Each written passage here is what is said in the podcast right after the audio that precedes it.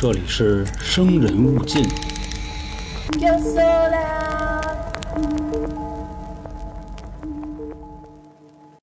今天呢，给各位带来一个国产的案子，发生于八十年代的东北，其悬疑程度啊，我感觉不输我讲过的任何一个案子，甚至呢，能跟李昌钰的那些案子掰一掰，还不见得输。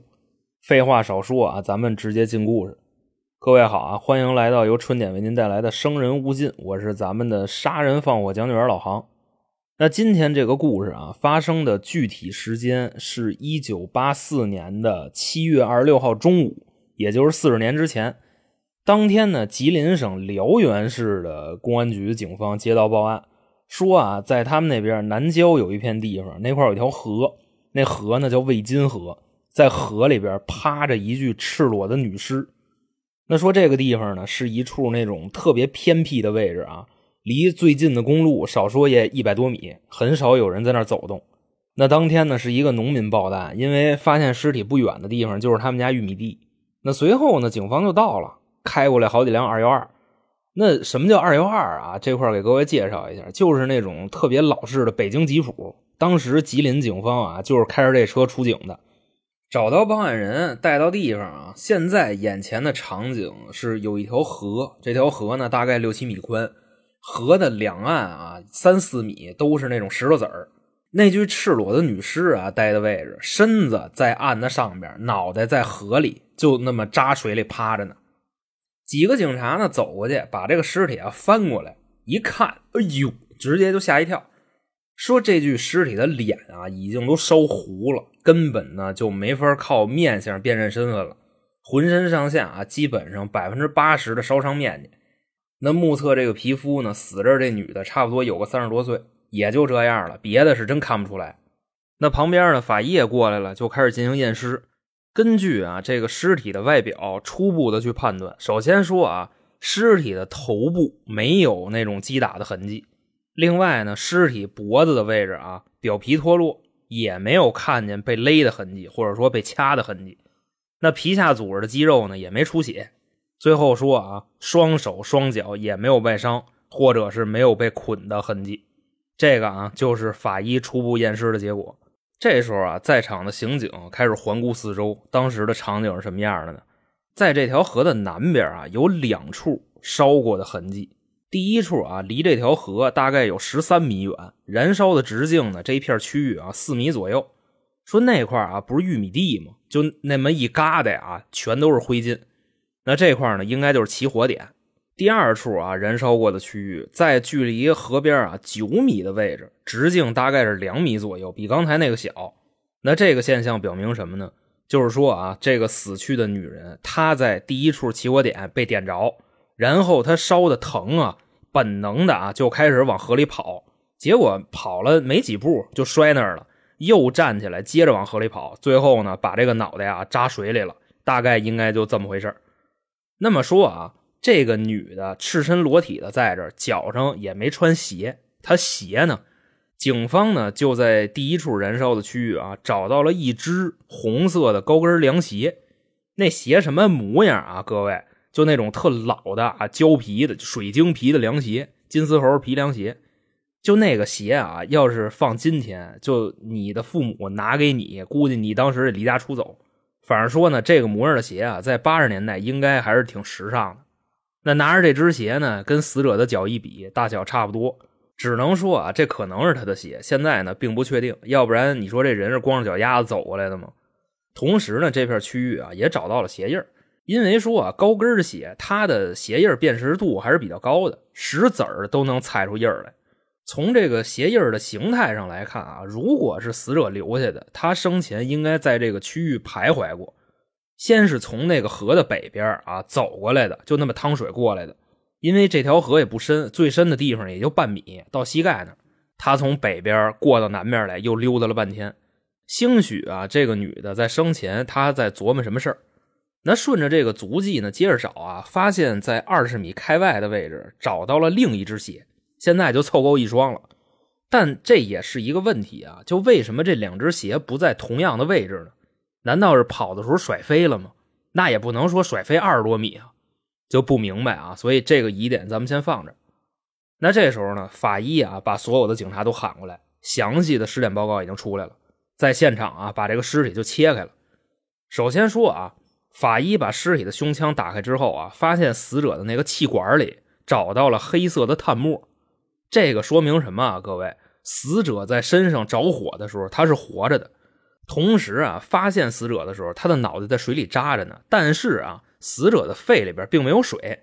由此可见啊，这位死者就是被活活烧死的。另外说呢，当时的时间啊是七月二十六号，正是一年当中最热的时候。但这个尸体呢，并没有什么腐烂，所以法医啊推断的死亡时间应该就是头一天晚上十一点左右。那说到这儿呢，咱们把刚才的这些信息啊整理还原一下。首先说啊，这个死者穿着高跟鞋过河，由北向南。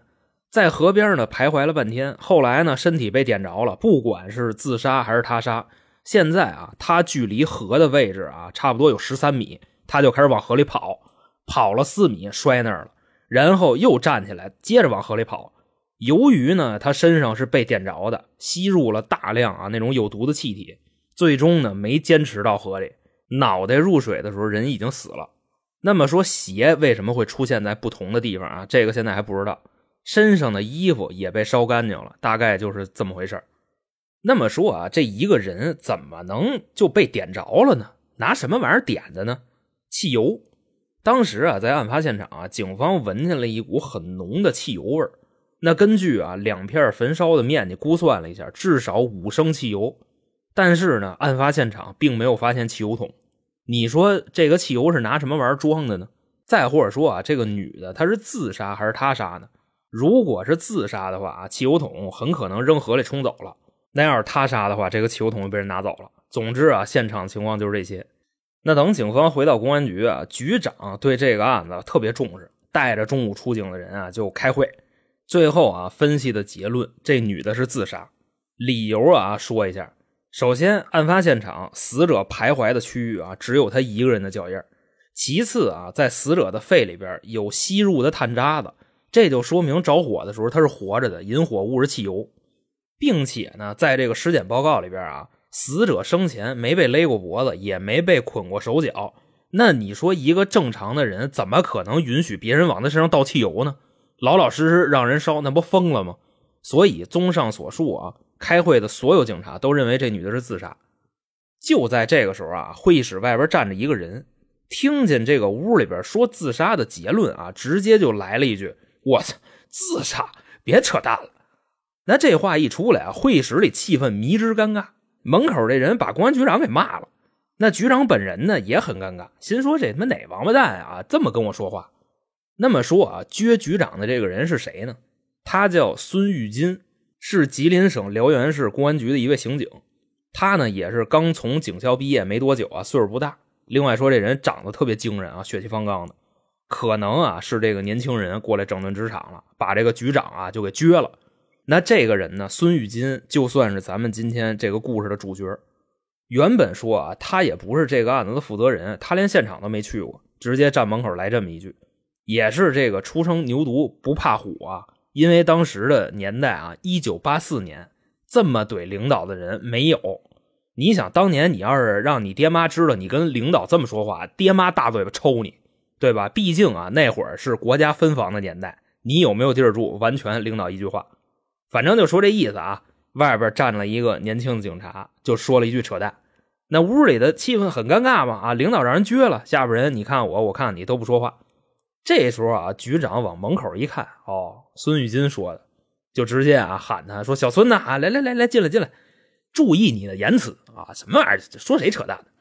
不是领导，我不知道那话是你说的。”你甭介，现在啊，你说说，就凭什么你认为我们是扯淡啊？这个死者他不是自杀，现场你去了吗？没去吧？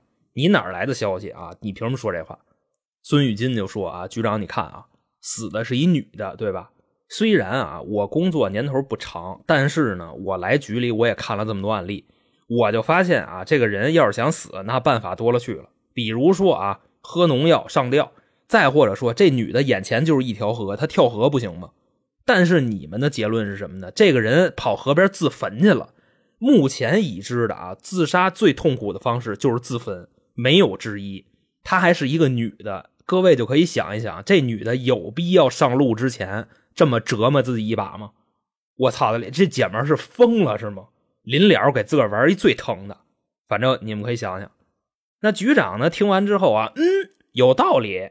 对着会议室啊，其他人就说啊，说你们啊，现在把手里这个案子都给我放下啊，这案子你们不用查了，直接咱们交给小孙就行了，因为他说的非常之有道理。扭头啊，就问这个孙警官说：“这个小孙啊，你刚才过来干嘛来了？因为这案子之前不是他负责吗？哦，我是来跟您汇报一其他的案子。嗨，那都不重要啊。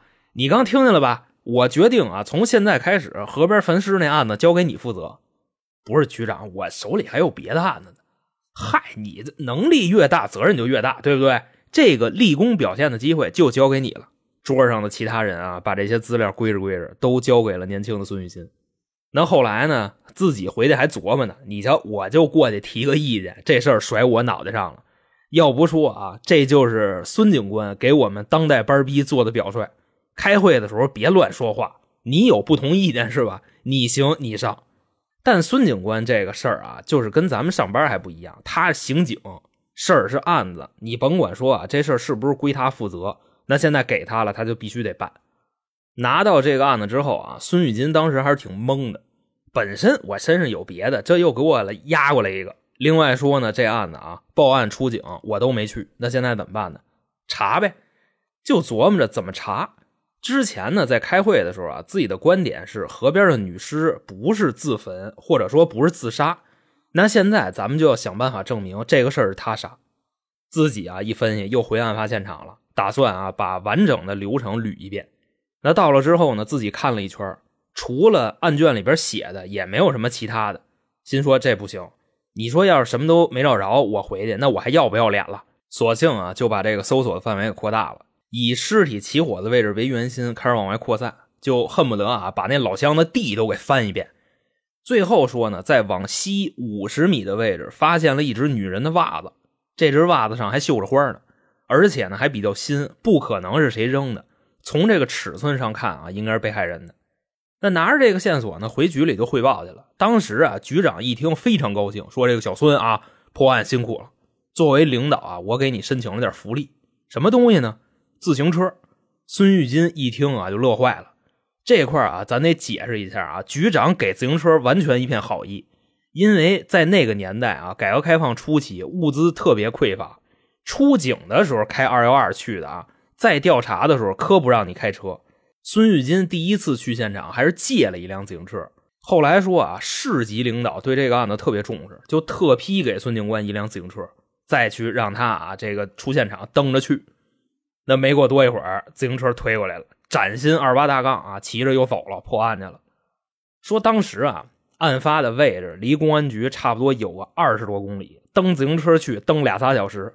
因为说啊，好多地方的那个路啊，不是沥青地，都是大土地的，蹬不动，实在太累了，就站起来蹬。各位啊，就可以琢磨一下那场景：七月份最热的时候，一个警察穿着绿色的制服啊，在田间地头蹬着一辆二八大杠破案去。这还是有自行车，要没自行车的时候，好多地方得拐着去。就这么着啊，天天去案发现场附近找人问，调查这个尸源。终于在第五天的时候，消息来了。那天啊，孙玉金刚骑上车奔外走，这个局里边的同事就喊他，说：“这个孙啊，快来快来，这儿来一报案的，说他姐失踪了。”孙玉金一听啊，直接从那个车上就下来了，把车支子一踢，跑屋里去了。哪儿呢？哪儿呢？见着人之后啊，这个报案的是一男的，姓赵，说：“这个警官您好，我姐丢了。那天怎么回事啊？七月二十五号晚上，我姐带着孩子过来找我，孩子呢是一个七岁的闺女。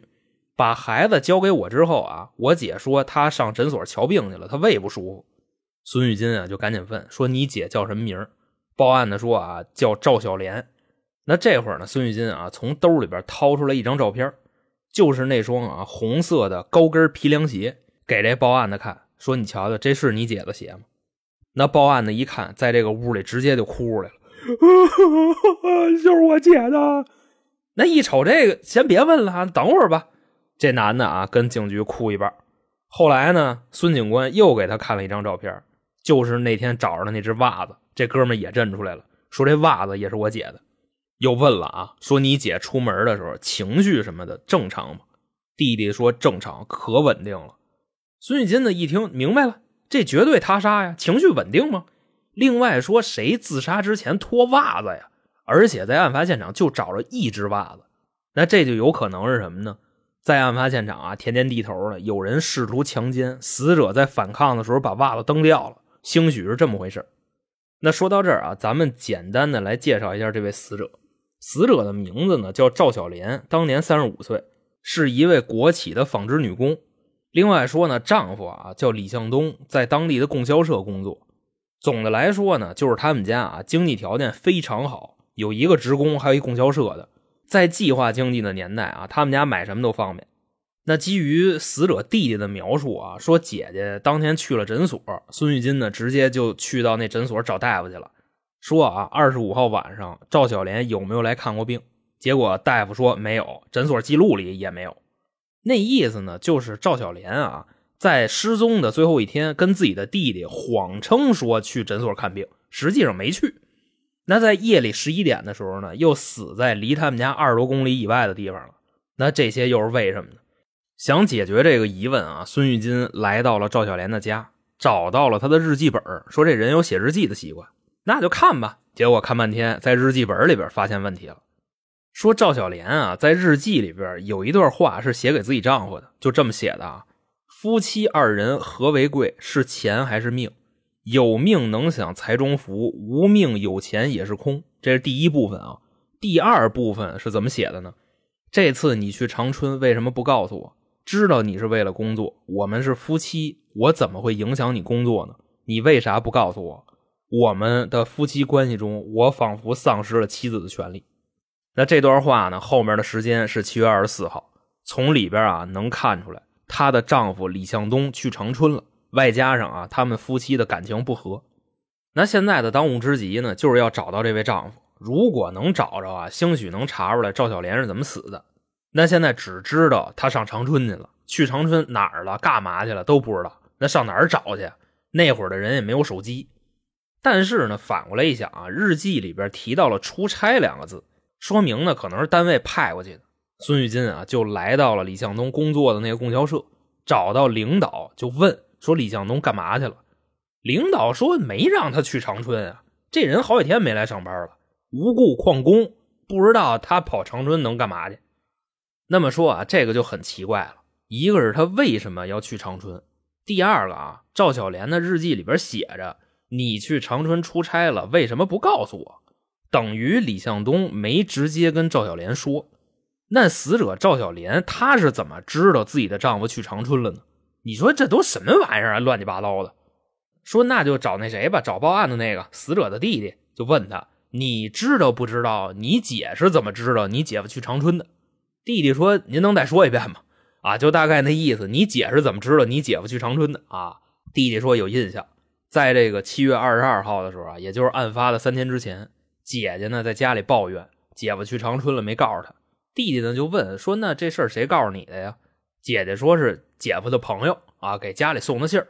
最后呢，再问弟弟是谁，弟弟就不知道了，白问啊，线索又断了。那这个案子目前什么情况啊？赵小莲死了，她的丈夫李向东也失踪了好几天。另外说这里边还有一送信儿的。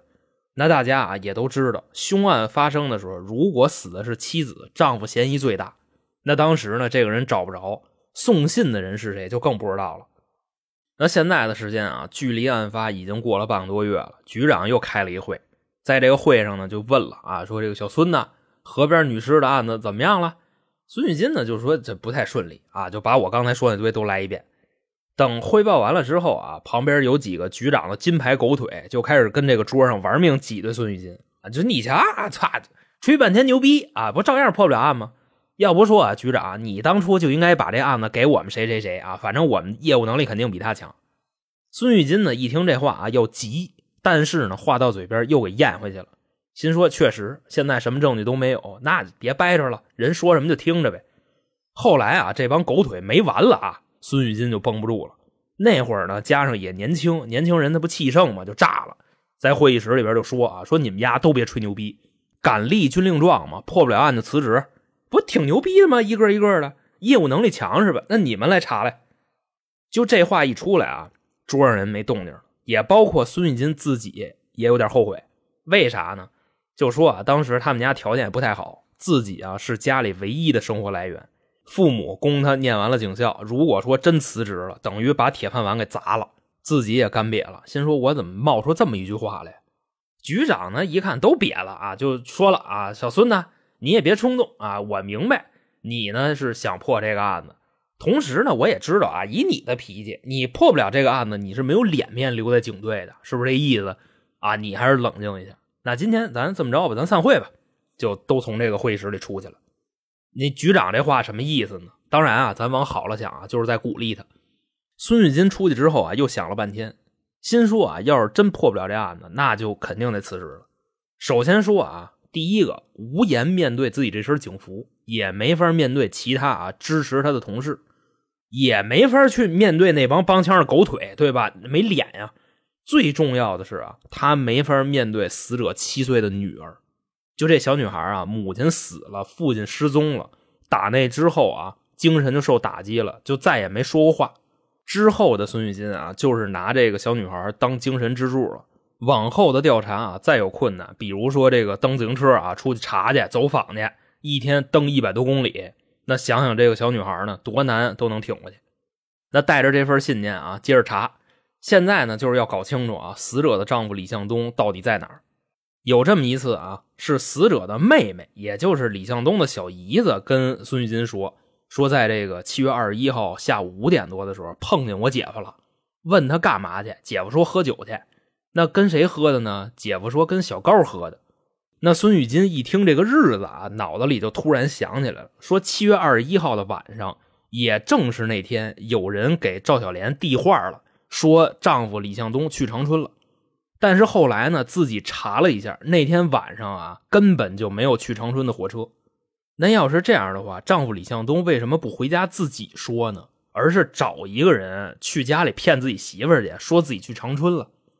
那后来啊，孙玉金就找到了当天一块喝酒的那个小高。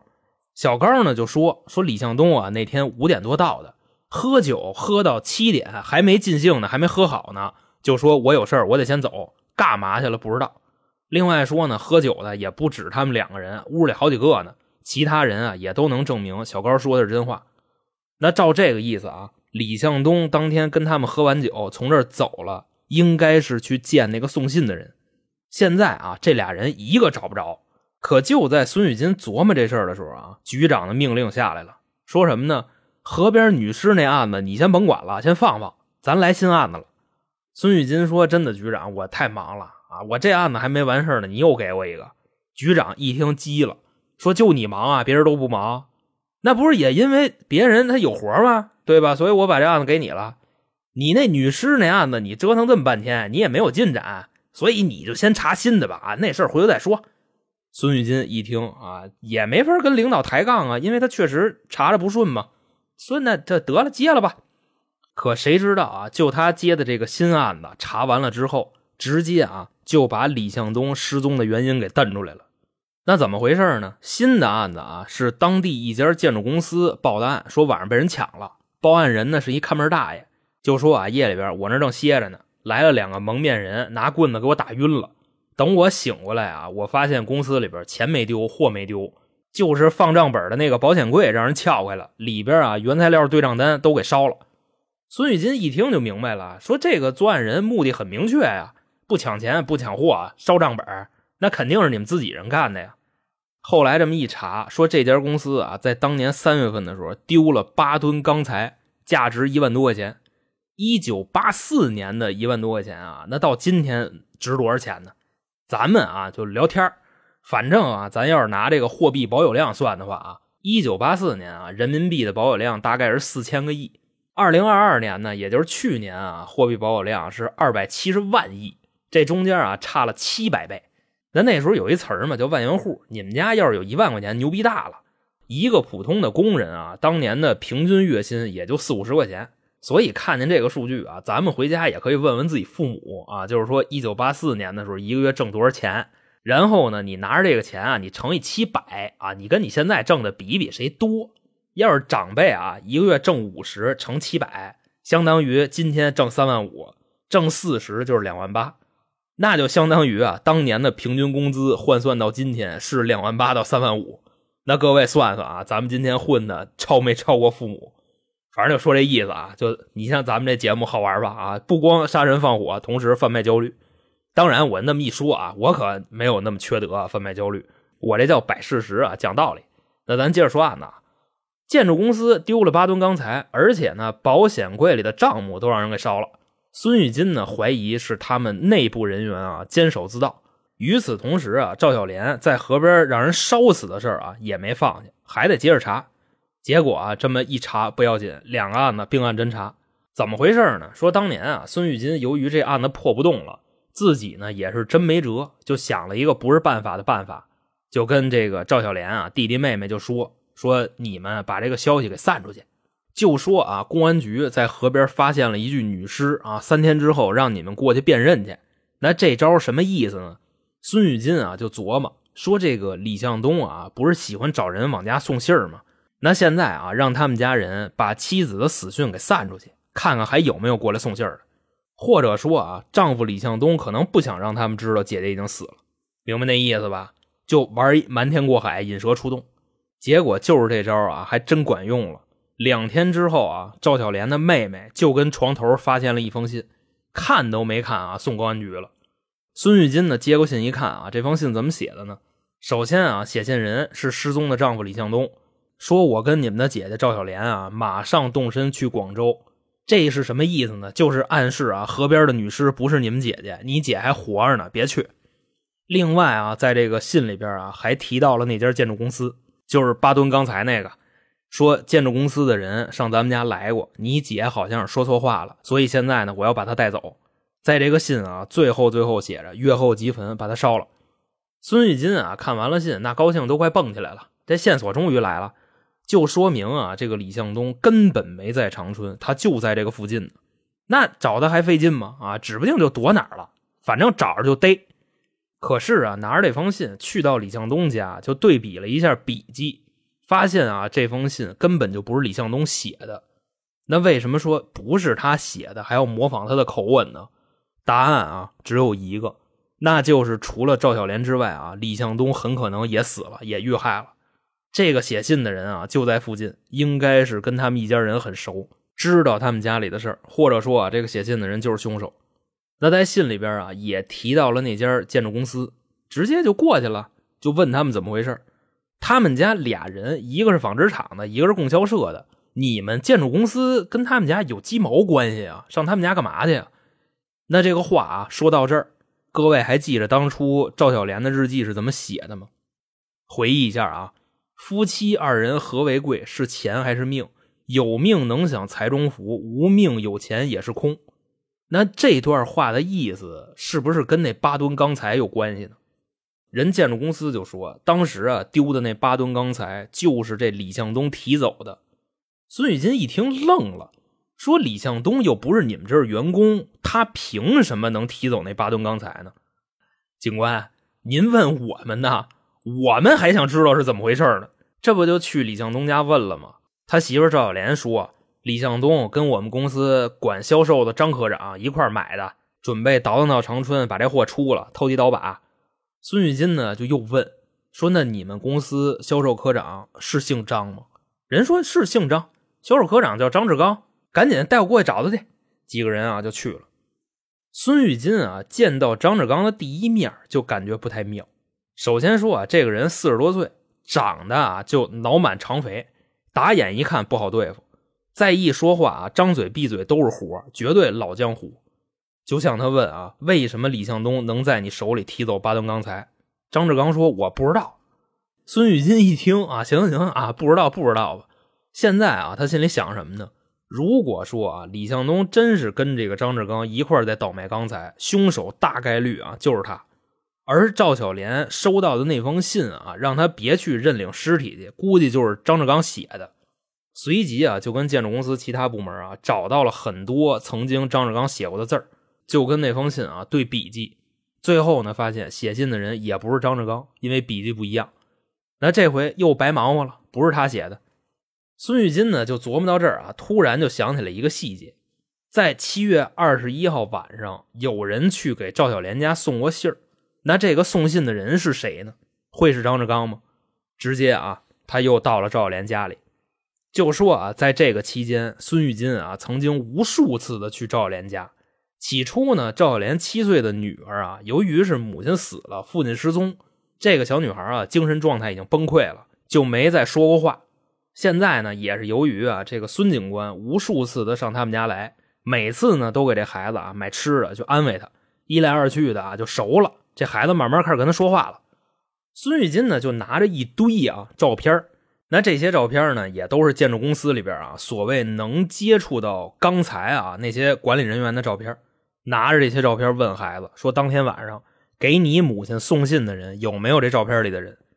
那当时孩子呢就一张一张翻嘛，看见张志刚照片的时候啊，没有任何的反应，但是啊又拿起了一张别的，说那天啊晚上过来跟我妈妈说话的是这个人。孙玉金啊心里咯楞一下子，没想到啊这个孩子的目光从张志刚的照片上跳过去了，指向了另外一个人。那么说，这孩子指的是谁呢？这个人啊，叫侯磊强，当年二十八岁，是建筑公司的一个仓库管理员。说这人啊，家里挺有钱的，是一官二代，父母呢都是领导。按理说啊，这倒卖钢材的事儿他不至于，他们家经济条件这么好，何必呢？说那既然这样，查查呗。又找人啊，收集了一堆侯磊强的笔记，就跟这个死者妹妹收到那封信去比，又排除了这封信也不是他写的。比完之后，孙玉金就急了，就这对笔记，一个不是，两个不是，三个也不是，那他妈到底这信谁写的呀？现在啊，张志刚、侯磊强啊，这基本上已经开始打明牌了，这俩人肯定是有事儿。除了他们俩之外，写信的人这俩人肯定认识。说那就找呗。后来啊，就是用那种特别笨的办法，一段时间呢大海捞针，终于啊发现了一个人的笔记跟之前那封信啊能对得上。这个人啊叫孔东林，那经过审讯啊，孔东林交代了，说那封信啊是侯磊强让我写的。说那天怎么回事啊？侯磊强过来找我说李向东去长春了，让我帮着给写封信。我就问他，我说你为什么不写呢？他说自己字儿不好看，就跟那个鸡爪子似的，人家够呛能看得懂，所以我就帮他写了。审完孔东林啊，孙玉金直接就把侯磊强给抓来了，就开始审他。侯磊强呢，在公安局里边全都交代了。这一切啊，幕后指使就是销售科长张志刚。当初啊，李向东提走那八吨钢材的提货单，就是张科长给他开的。后来呢，这个事儿漏了，公司知道了，找李向东的媳妇儿就问话去了嘛。李向东的媳妇儿赵小莲把他知道的啊，都告诉建筑公司这个调查组了。那得知事情败露呢，张志刚就叫上我，我们俩一块儿啊，去赵小莲家给他喊出来，就把这女的给杀了。那孙玉金呢，就接着问啊，说那你们怎么杀的呀？开始就是我们两个人把赵小莲骗到河边，拿铁丝给她手捆上了。捆上之后呢，张志刚还把赵小莲给强奸了。完了事儿，开始往赵小莲身上倒汽油，他呢就在地上挣吧。这会儿呢，张志刚就跟我说：“说你还不赶紧跑？那既然张科长都这么说了，那我别客气了，我跑吧。等我跑出去几十米远，呼一下子，那个火就起来了。”然后呢，就听见赵连一声尖叫啊，整体就这么回事那随着侯磊强啊全部交代，张志刚也被抓了。此时此刻啊，孙玉金心里一块石头落了地了，这案子破了，也算是给所有人啊一个交代了。我呢，这工作也保住了啊，很开心。后来说啊，这个局长在开会的时候啊，对孙玉金提出表彰，但现在啊，仍然有一个问题还没解决，就是赵小莲的丈夫李向东他在哪儿？都说去长春了吗？这人难道不回来了吗？他是不知道自己媳妇已经死了吗？一想到事儿啊，哎，不对啊，不对！当初啊，侯磊强的笔录里边说，张志刚在杀赵小莲的时候，把他手拿铁丝捆上了。但是在案发现场法医验尸的时候，可是说死者的手上没有被捆绑的痕迹。操，不对啊，不对，这又乱套了！直接啊，去看守所提审张志刚。就问他怎么回事张志刚怎么说的呢？关于那八吨钢材的事跟之前一样不知道，杀人的事就更别说了，偷钢都没我，我怎么可能去杀人呢？孙玉金反过来一想，这些案子里边啊，所有的口供细节都是侯磊强说的，难道他才是主谋吗？又回去提侯磊强去了。也是经过好几天的博弈啊，侯磊强说实话了，说这个赵小莲啊，其实是我烧死的，因为啊那八吨钢材的事我怕漏了，我是最先杀的丈夫李向东，然后呢我又骗他媳妇我说你丈夫马上跑路啊，准备呢我带你去见他最后一面，给赵小莲就骗出来了，骗到河边，先是我给他强奸了，然后又掐晕了，最后点的火。那那个袜子是怎么回事呢？说因为要过河嘛。赵小莲啊，自己脱的袜子，她怕给弄湿了。侯磊强呢，在奸污的时候啊，就有一只袜子从身上掉出来了。现场就是这么回事最后说啊，这个案子里边那八吨钢材是李向东、孔东林还有侯磊强他们仨偷的，跟销售科的张志刚一丁点关系没有，全都是侯磊强啊给他嫁祸的。那至于呢，建筑公司抢劫烧账单也是侯磊强跟孔东林干的。反正这些东西都烧了，死无对证了嘛。至此，本案的所有细节全都清楚了。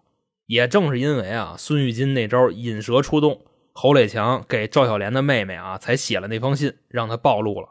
要不这小子指不定逍遥法外多少年呢。那当案子破了的一瞬间啊，看着眼前这些堆积成山的材料啊，孙玉金直接就哭了。这个压力啊，一下被释放出来了。此时此刻啊，孙玉金算是给自己这身警服啊有了一个交代。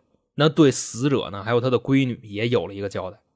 那么好啊，各位，以上就是一九八四年发生在吉林省辽源市的离奇杀人案，在这儿呢，就算给您各位啊讲述完毕。那在节目的最后呢，友情提示啊，希望大家加入我们的粉丝团，或者说收听我们的特别节目。因为目前呢，我们啊全职播客平台呢也没有流量奖金这个说法，那几百万、几千万的播放量，那狗屁用没有。唯一的收入来源啊，就是付费节目跟粉丝团。如果说啊，您喜欢我们的节目啊，加个粉丝团支持一下子。加入之后呢，能享受平台啊所有付费节目畅听的权益，还有抢先听的权益。综合下来呢，肯定是加粉丝团更合适，也有助于我们给各位带来更好的节目。谢谢大家啊！那今天咱们就到这儿。我是杀人放火将军老航，咱们下期再见，拜拜。